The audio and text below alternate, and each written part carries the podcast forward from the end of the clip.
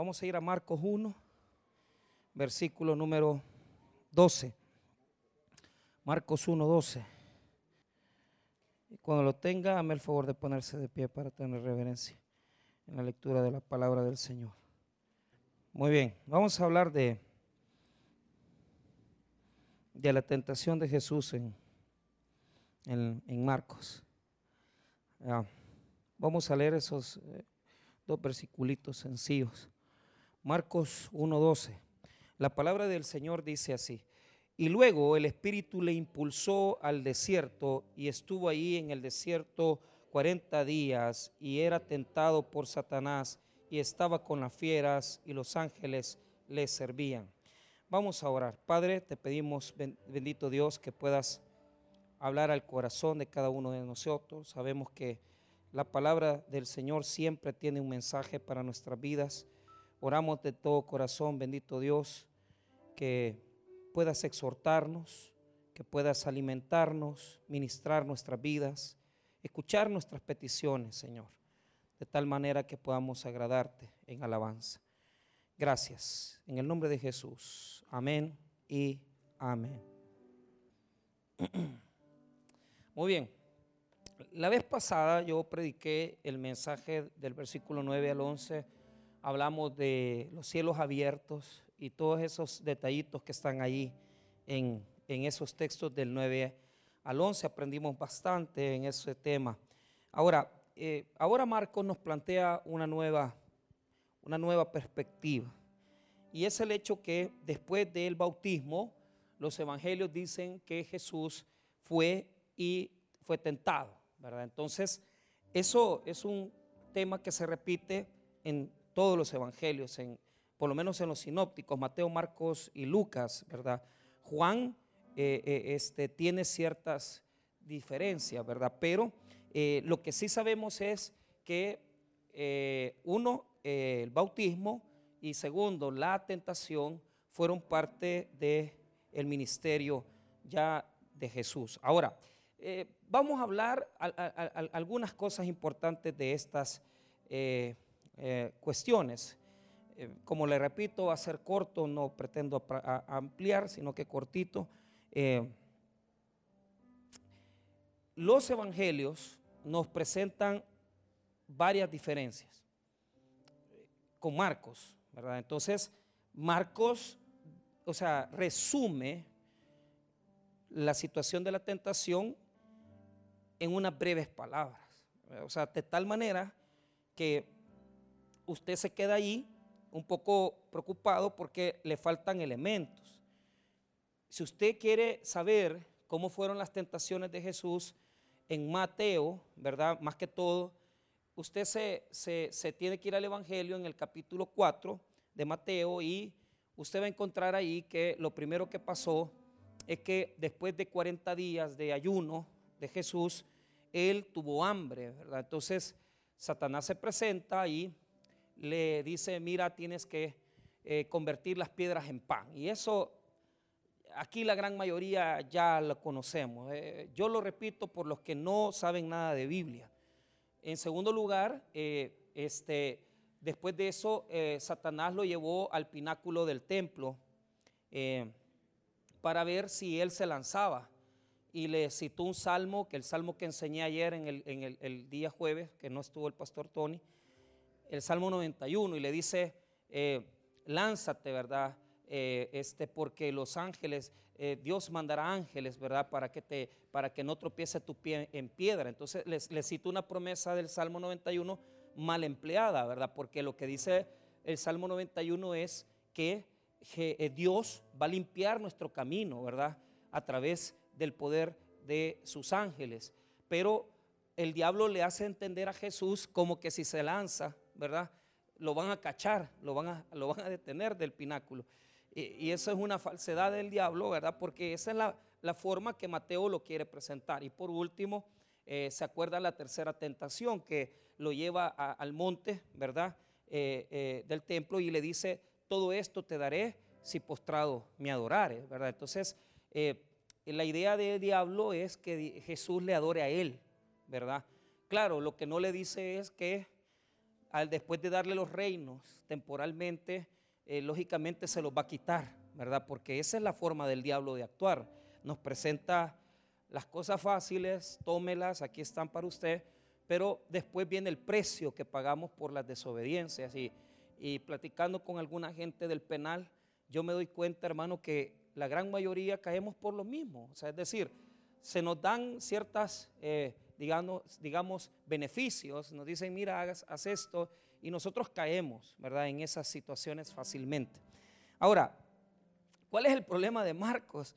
El problema de Marcos es que resume la tentación en, yo le llamo el, versículo número 13a. ¿Por qué? Porque el verso 13 está, tiene tres partes estructurales, A, B y C. Entonces, eh, eh, ahí en el 13 está la tentación, pero ahí está el problema de, esa tentación que, que, no lleva los tres, los tres pasos que ya sabemos. Entonces uno dice, ¿y esto qué es? O sea, Marcos se salta, ¿verdad? Y ustedes saben que yo ya les he enseñado, y esto ya es repetitivo, que Marcos es el primer evangelio. Entonces, cuando Mateo eh, eh, cubre su tentación, lo que hace es que toma los elementos de Marcos y escribe la postura de su tentación a la manera teológica como él quiere presentar a Jesús. Entonces, eh, nos, podemos decir, bueno, entonces Mateo le, copió a Marcos. Sí, por eso es que Marcos es, es como resumido, ¿verdad? Pero realmente no está resumiendo. O sea, no es un resumen de la tentación de Jesús. No es eso lo que está pasando ahí. Note la tentación de Jesús en Marcos. Veamos el 13 el 13, parte, parte A. Y estuvo ahí en el desierto 40 días. Coma, esa es parte A. Veamos parte B.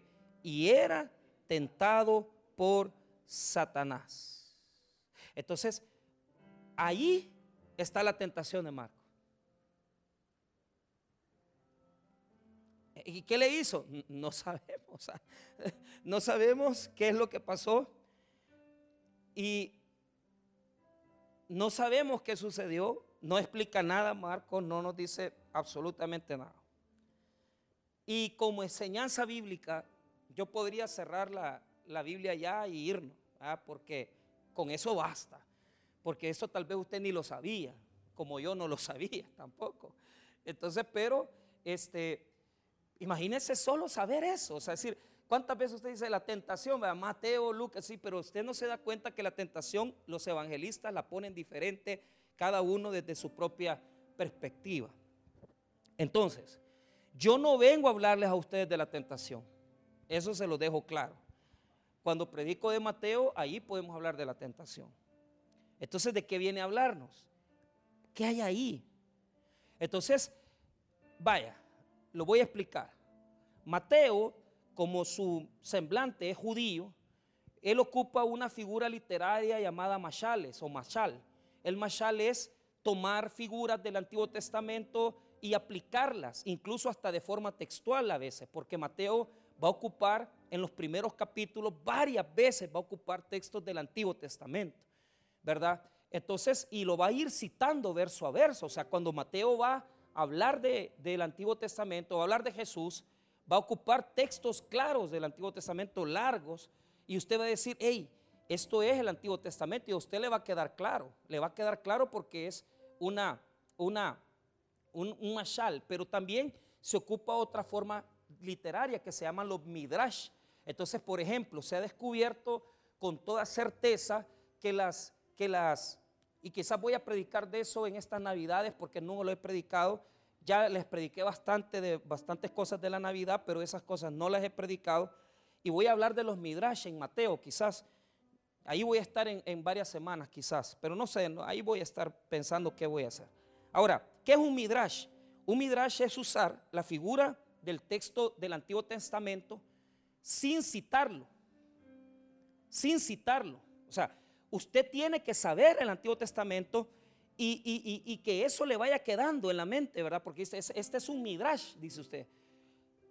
Es una forma literaria de escribir de los judíos. Entonces, se ha comprobado, como por ejemplo investigadores como Raymond Brown y otros más, que cuando se construye el relato de cuando José se le, eh, aparece en sueños, ¿verdad? Y le dicen eh, que por favor no vaya con el niño, ¿verdad? Eh, y, se le dice que vaya a, a Egipto a esconderse. Ahí se está utilizando un midrash de Génesis, específicamente en lo que respecta los sueños de José. Entonces, ahí, hermano, el que sabe Biblia la hace, la capta de un solo y sabe entenderlo. Pero el problema es que nosotros no sabemos mucha Biblia. Entonces tenemos que ir sacando ahí elementos, amarrarlos y ver qué es lo que Dios va a decir ahí.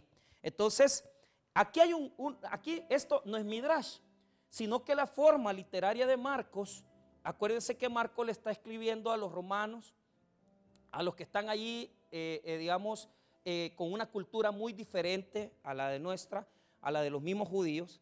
Entonces, él está utilizando elementos de los textos de Génesis. Elementos. Entonces, usted tiene que ir sumando. Note lo primero. Número uno, el espíritu. Ahí hay una, hay una reminiscencia, hay un detalle hacia el Génesis. Luego, usted puede encontrar en el verso 13 con toda claridad la cuestión de las figuras satánicas, es decir, Satanás como tal entonces, ya ahí hay un segundo elemento o personaje, ¿verdad? Entonces, y hay allí, ¿verdad? Eh, otro elemento, las fieras. Claro, nosotros le leemos como fieras, pero en el texto griego usted tiene que entender que ahí hay otra palabra. Entonces, tenemos entonces un texto bíblico que nos habla de varias palabras que parecen que están en otros textos del Antiguo Testamento. Vuelvo a citar, y lo digo, e, e, espíritu es una palabra. Impulsó, o sea, eh, esa palabra griega, ekbalo, ekbalo, ¿verdad? Eh, tercero, eh, la palabra Satanás, fieras. Entonces, sumemos, sumemos y acordémonos donde hay todo eso, donde existe todo eso. Entonces ahí está con toda claridad, ¿verdad? Con toda claridad algo. ¿Qué libro es? Bueno, es el libro de Génesis. Ahora veamos el Génesis capítulo 2. Veamos ahí Génesis 2, rápido. Génesis 2, 19. Dice que le trajo a todos los animales para que les pudiera poner nombre. Y esa palabra eh, en el griego es muy parecida a la cuestión de las fieras. Génesis 2, 19 dice, Jehová Dios formó pues de la tierra toda bestia del campo y toda ave de los cielos y las trajo a Adán para que viese como las la había de llamar. Y todo lo que Adán llamó a los animales vivientes, ese es su nombre. Ahora ponga atención en el verso 20. Y puso a dar nombre a toda bestia. Allá, dice fiera, pero el griego es otra cosa, ¿verdad? ya lo dije. Y ave de los cielos y a todo ganado del campo, mas para Adán no se halló ayuda idónea para él. Entonces, el capítulo 3 va a citar cómo la serpiente va a engañar al diablo, va a engañar al hombre, perdón, y la serpiente nosotros sabemos que es una representación figurativa, nada más y nada menos que de Satanás. Eh, pero también hay otra palabra muy, muy, muy similar, ¿verdad? Porque acuérdense que en el capítulo 2 aparece el espíritu, ¿verdad? Eh, y dice que le, puso espíritu al hombre. Entonces, pero en el capítulo 3 aparece también otra palabra muy parecida a ser impulsado, a ekbalo. Dice que cuando el paraíso, ¿verdad? El Edén se cerró para el hombre, fue sacado, fue sacado por, fue, fue sacado por Dios y fue cerrado el camino del Edén. Mire lo que dice en el capítulo 3, el versículo número 23. 3.23, y lo sacó Jehová del huerto del Edén para que labrase la tierra que fue, forma, que fue tomado. Echó pues fuera al hombre y puso al oriente del huerto del Edén querubines y una espada encendida que se revolvía por todos lados para guardar el camino del árbol de qué? Entonces ahí hay otros dos elementos, porque están los ángeles, los querubines que están ahí cerrando el huerto que no permitan que pueda entrar, ¿verdad? Otra vez el hombre. Entonces hay un camino cerrado al Edén. Entonces, ¿qué me estás diciendo, Marcos? ¿Qué es lo que estás hablándome? ¿Qué es lo que estás exhortándome? ¿Qué es lo que estás hablándonos, Marcos? Explícanos, Marcos. ¿Cuál es, cuál es, cuál es tu postura, Marcos? Bueno, esto lo sabemos por los primeros cristianos. Y es el hecho que a Jesús se le llama el segundo Adán. Diga conmigo, el segundo Adán. Ok. Y eso está en toda la teología de Pablo, en toda la teología paulina, usted lo puede encontrar. Yo no quiero estarlos cansando porque sería inútil ver estos textos, pero, pero digamos que uno en particular que puede servirnos para relatar eso puede ser Primera de Corintios, ¿verdad? Capítulo 15 y, y veamos el versículo 47. Primera de Corintios 15, 47.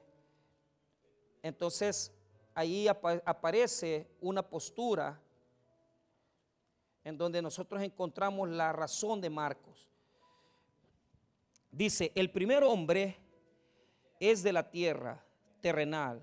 El segundo hombre, que es el Señor, es del cielo. Ahí está claro que está haciendo una referencia al segundo Adán. Vuelva a decir conmigo el segundo Adán. Ok.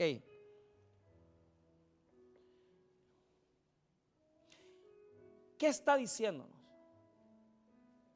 Ok, Marcos está trabajando un escenario. Cuando Adán tomó la decisión de dejar de comer, el fruto que se le ofrecía por Eva, entró el desierto la humanidad. La humanidad se volvió desierto, lugar de juicio, lugar de problemas, lugar de soledad. Entonces el hombre en su caída transformó toda la creación en un desierto. Dice que desde ese momento espinos y cardos iban a salir de la tierra. No había maldición en la tierra. La, la tierra proveía toda su potencia de productividad. Pero ¿qué es lo que pasa? Al caer el hombre se trajo esta maldición de espinos y cardos. Ya hay plantas venenosas, hay flores venenosas, hay espinos en las flores y usted puede ver, hermano, que la humanidad se volvió desierto. Entonces, Marcos quiere presentarnos los personajes principales de su relato. Y como no haya manera de cómo presentarnos los principales personajes, va a poner a Jesús en medio del Edén destruido. Va a poner a Jesús en medio del paraíso destruido.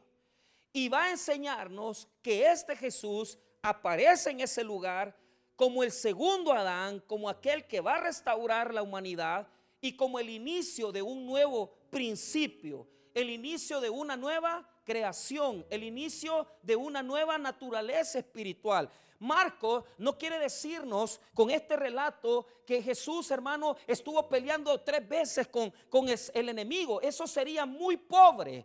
Para Marcos, Jesús pelea con el diablo siempre. Entonces, tenemos dos grandes estructuras de lucha. Por una parte, tenemos al Espíritu, diga conmigo, Espíritu, Jesús y los ángeles. Espíritu, Jesús y los ángeles. Pero por el otro lado tenemos Satanás, el desierto y la fiera. Dígalo conmigo, Satanás, el desierto y las fieras. ¿Qué piensa usted? Vamos a Marcos nuevamente, capítulo 1.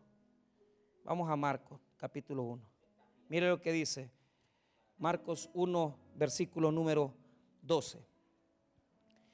Otra vez leemos el relato cortito y luego el Espíritu le impulsó al desierto. Y estuvo allí en el desierto 40 días y era tentado por Satanás y estaba con las fieras y los ángeles le servían. Entonces, hay una, hay una, hay una relación entre el Espíritu, Jesús, ¿verdad? Y los ángeles. Y hay una relación entre Satanás, eh, el desierto y las fieras. Hermanos míos, Esta es la lucha, diga conmigo, lucha, la batalla, el primer round. Aquí Marco está diciendo, toda la vida de Jesús va a ser una lucha en contra de este personaje. Y ojo, es el primer round porque a diferencia de Mateo y Lucas, que dice que, que los, fue tentado, porque Lucas sí dice que se le apartó por un momento, pero Mateo dice que, que hasta ahí llegó la tentación.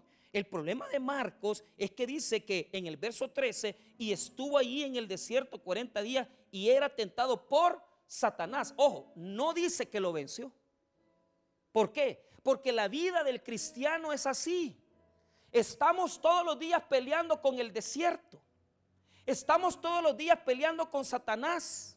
Estamos todos los días, hermano, peleando con las fieras, los demonios, las huestes de maldad. Es una lucha constante en contra de los enemigos de Dios.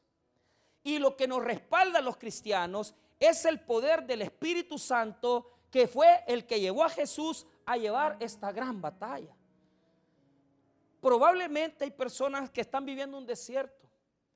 En el desierto hay ángeles, en el desierto hay demonios, en el desierto hay soledad, pero en el desierto también nos encontramos con Dios. Y probablemente usted dirá, mire, verdaderamente estoy cerrando este año, pero no veo, no veo la mía, no, no veo una oportunidad de restauración para mí. Pero eso es porque usted se, mete en su cabeza de que las épocas, ¿verdad? Como la Navidad es una época donde pueden pasar muchas cosas buenas, muchas cosas importantes como regalo de Navidad. Pero, pero ¿cuál es el problema? Nuestro Dios, Jesucristo el Señor, no tiene épocas del año. Él todos los días nos hace pelear con el enemigo y nos ayuda a vencer el poder del mal, hermano. No estemos esperando grandes regalos. No importa si nos va a sacar en, diciembre el Señor o nos va a sacar en enero. Lo importante es que el poder del Espíritu nos impulsa a pelear en contra de esa hueste. Y al final, aunque nos hagan mucho daño y aunque a veces nos provocan muchos temores, sabemos perfectamente que el capítulo 1 solo es el primer round, es la primera batalla. Tal vez usted está en el round en el round 1, pero tiene que saber que hay varias, varios otros escenarios con los cuales peleamos. Eh, yo no sé cómo está usted, eh, pero, pero yo quiero decirle que los ángeles, el Espíritu y Jesús están con nosotros. ¿Verdad? Y eso es suficiente para vencer. Entonces Marcos nos dice, señores, este es Jesús el que nos lleva al desierto, pero el que está con nosotros. Y ojo, qué, qué bonito lo que dice. Esas fieras no le hacen daño a Jesús. Esas fieras no le hacen daño a Él. No pueden. ¿Por qué? Porque a Jesús lo empodera el Espíritu de Dios. Y así te puedo decir a ti, puedes tener enfrente a las huestes de la maldad, puedes tener enfrente al mismo Satanás, pero Dios no permite que la batalla, hermano, sea en fracaso para ti, sino que puedes estar viendo de frente los problemas, puedes estar viendo de frente la dificultad, pero al final el Espíritu te va a dar la victoria. ¿Cómo? En el Evangelio de Marco, Satanás solo aparece una vez. Pero sus obras aparecen varias veces. Entonces, la primera vez que se va a pelear con el enemigo porque no, se deja abierta la, batalla. No es como la tentación de Mateo, que 40 días al final y ya estuvo. No. Aquí, señores, Marcos nos va a presentar varios escenarios. Primero, el escenario del 1.27. Miren lo que dice. Y todos se asombraban de tal manera que discutían entre sí diciendo, ¿qué es esto? ¿Qué nueva doctrina es esta? Que con autoridad manda aún a los espíritus inmundos y le obedecen. Y muy pronto se difundió, mire bien, su fama por toda la provincia alrededor de Galilea. ¿Por qué? Porque en ese momento Jesús había entrado en la sinagoga y allí en la sinagoga había una persona que tenía un demonio. Y, y esto, hermano, nos demuestra lo primero. Tenemos que pelear en contra de las obras de Satanás personas, hermano, que son usadas. Situaciones y escenarios donde uno dice, ¿qué, ¿qué está pasando aquí? Pues yo te digo una cosa, todos los días Satanás faculta a sus demonios para que sus obras puedan altercar en contra de sus hijos. Y nosotros, hermano, podemos entender que, que, que, que, tal vez, mire, hay muchas personas que como lo que están haciendo es sirviéndole a Satanás, al desierto y a las fieras. No tienen problemas. Jesús se va a meter con el enemigo mismo.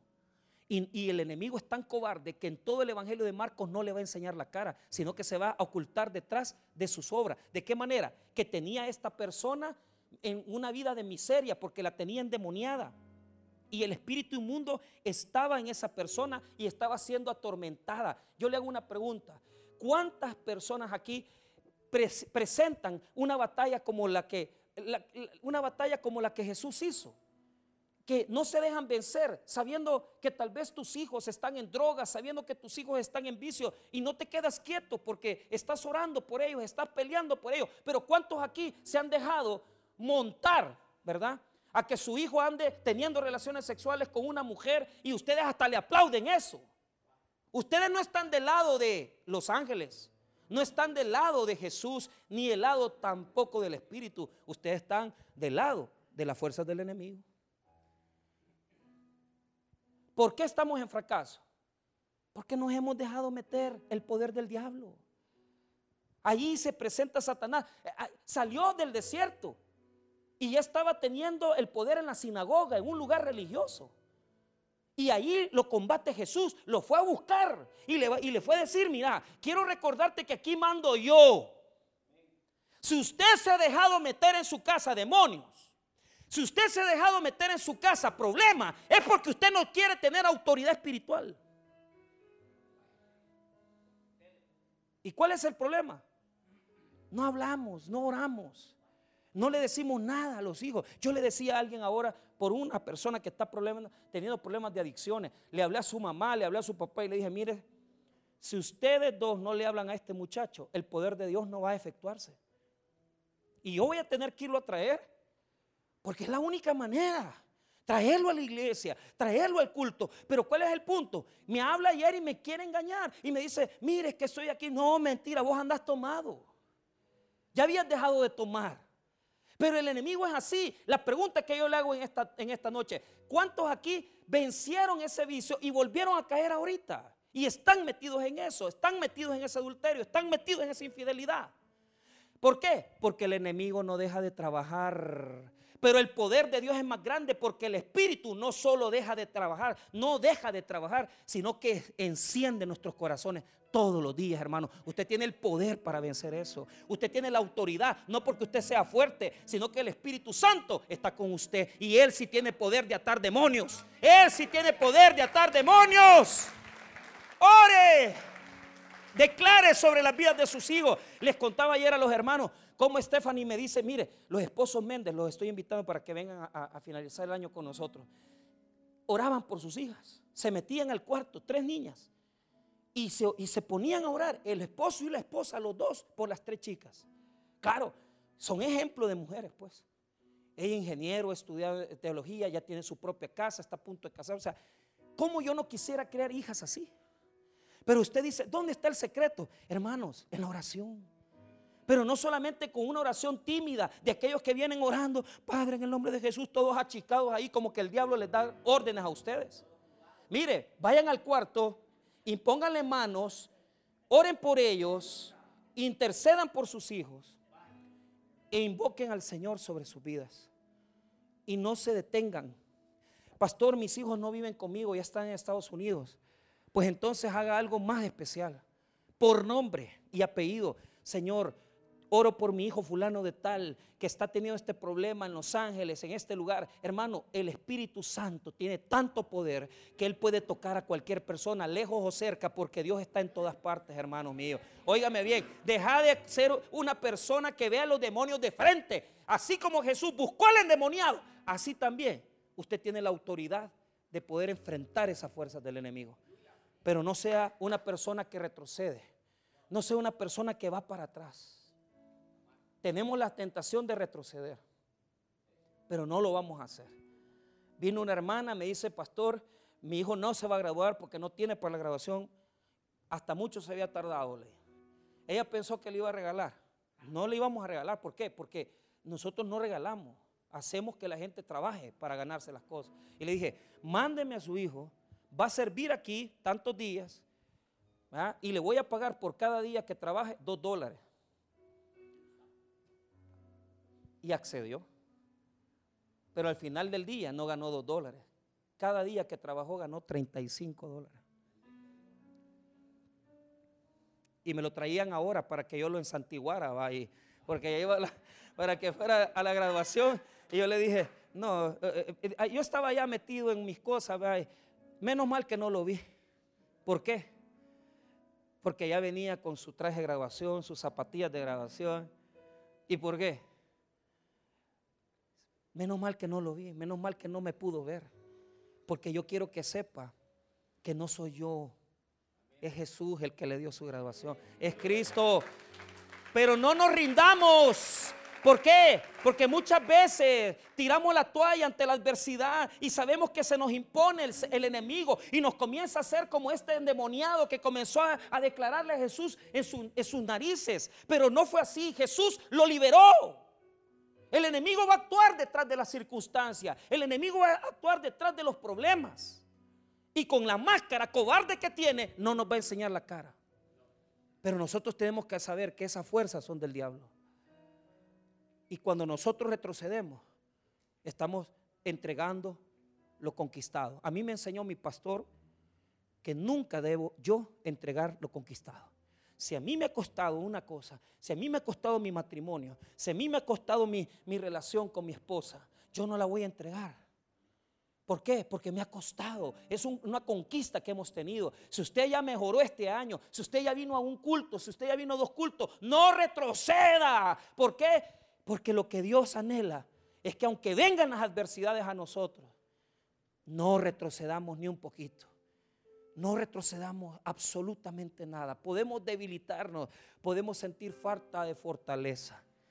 Pero le voy a decir algo, aunque sea un poquito, este año hemos caminado, hemos luchado. Y dele gracias a Dios, porque si usted en este año es menos bolo que el año pasado, si usted este año ha pecado menos, si usted este año ha, luchado, usted viene, pastor, mire, yo he dejado, he tratado de dejar de, de, fumar, he tratado de dejar de la cerveza, pero ha luchado. Entonces dele gracias a Dios porque ella caminó. Y tal vez el enemigo lo tenía bien amarrado con cuatro nudos y ahora solo tiene dos encima. Y, dale, ¿Y sabe qué? Dele gracias. Porque esos dos nudos en el nombre de Jesús este año se van, hermano. Se van por completo. Esos dos nudos los desaparecemos. ¿Por qué? Porque Jesús no hace nada medias. Jesús no hace nada medias. Jesús todo lo hace completo. Jesús todo lo restaura. Aquí han venido personas que me han dicho, pastor, no ando ni para poder comer con la misma cora con la que yo vengo, con esa cora me voy. Y ahora Dios los ha bendecido. Y no vienen como el año pasado. Vienen bendecidos. ¿Por qué? Porque tal vez no es de un día para otro. Las luchas son siempre. Pero ¿sabes qué? ¿Sabes qué? Nosotros tenemos que creer y confiar que todas esas cosas que nos están quitando ahorita el sueño y nos están obstaculizando nuestro camino, va a haber un momento determinado que las vamos a lograr vencer en el poder de Jesucristo. Este diablo ya se le había puesto en el camino a Jesús. Mire, lo primero que hizo Jesús es comenzar su ministerio. Y ya comienza a elegir a sus discípulos en el versículo 16. Y mira, al, mismo tiempo que él comienza su ministerio, en el, en el versículo 21, le viene el diablo. Porque él es experto en hacernos retroceder. Él es experto en que nosotros nos vayamos. Y tal vez usted acaba de comenzar a venir. Usted tiene un año, usted tiene seis meses. Y tal vez usted está por retroceder. No retroceda. Porque faltan todavía los 14 capítulos que vienen de Marcos el enemigo va a actuar en dos ocasiones más, pero no nos queda tiempo. Pero yo les voy a decir una cosa. Es un cobarde, porque en el capítulo 9 es la última vez que aparecen los demonios. Nunca da la cara, siempre se esconde. Pero en esta noche vamos a declarar algo. Jesús es el segundo Adán. Dígalo conmigo. Jesús es el segundo Adán. Y yo soy nueva creación. Y yo soy nueva creación. Dígalo conmigo. Yo soy nueva creación. Yo soy nueva creación. Hermanos míos, vienen promesas grandes de parte de Dios para ti. Porque ya no eres ya no eres del primer Adán, eres del segundo Adán. Y tu naturaleza es espiritual. Y tal vez caducaron tus esfuerzos y tal vez caducaron tu fuerza porque eras del primer Adán. Pero yo quiero decirte esto, hermano, en el segundo Adán, nuestras posibilidades, nuestras oportunidades, nuestras puertas son, hermanos míos, óigame bien, son grandes. No es una, son ocho puertas, diez puertas las que vienen para nuestra vida. En el nuevo Adán, peleando con el enemigo siempre, pero vamos a vencer en el poder de Dios. Sin embargo, en el 9 es la última vez que aparece el cobarde. Pero ya se nos anuncia, ya se nos anuncia que Jesús nos va a dar más poder. Porque en el 9 aparece por última vez. Pero en el capítulo 13 y en el capítulo 14, Jesús se entrona en la cruz. Y Jesús vence el poder del enemigo. Hermanos, tal vez estamos todavía en el 1 y estamos queriendo retroceder.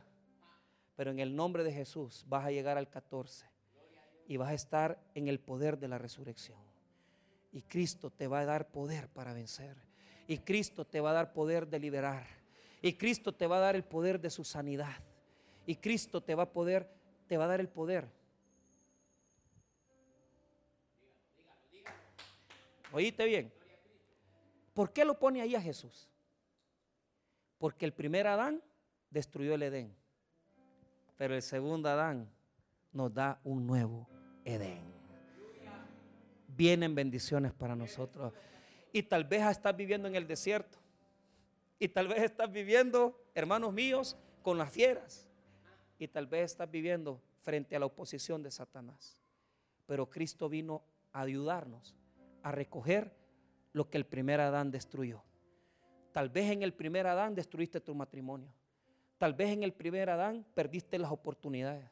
Tal vez en el primer Adán perdiste tu dinero. Tal vez en el primer Adán te hiciste un adicto. En el primer Adán te hiciste una mujer que no tenía cabeza y desorientada. Le entregabas tu corazón a muchas parejas. Pero en el segundo Adán Jesús vino a darte una nueva creación. Una nueva criatura eres en Cristo Jesús. Y ahora esa historia quedó en el pasado y comienza una nueva historia para ti cuando vienes a Cristo y vienes al poder de la cruz. en esta noche oramos para que nueva creación venga a nuestras vidas y que Dios nos ponga en ese desierto que va Dios a hacer renacer un jardín para nosotros, un jardín de bendición. Jesús aquí aparece en el desierto que el hombre dejó, pero en el 14 Jesús nos va a dar un nuevo Edén, que es su salvación que es Él, Jesucristo, nuestro jardín de rosas, nuestro jardín de bendición, nuestro jardín de restauración. Y hermanos, cuesta, porque vivimos muchos problemas en el desierto. Pero en el nombre de Jesús, en el nombre de Jesús, a donde has fracasado, vas a ser restaurado. Y a donde te han avergonzado, Dios te va a dar dignidad. Y a donde te han humillado, Dios te va a exaltar y a donde hemos llorado, nos vamos a reír, nos vamos a gozar y vamos a decir gracias Señor porque me sacaste de mis tribulaciones. Gracias Jesús porque me sacaste del desierto. Gracias Jesús porque tus promesas son en mi vida. Te alabo Jesús. Qué poderosos versículos, tan pequeños que son, ¿verdad? Pero poderosos y enseñan tantas cosas. Hermanos míos, Jesús es el segundo Adán, el que nos da poder y restaura el jardín del Edén en nuestras vidas. Vamos a orar, hermanos.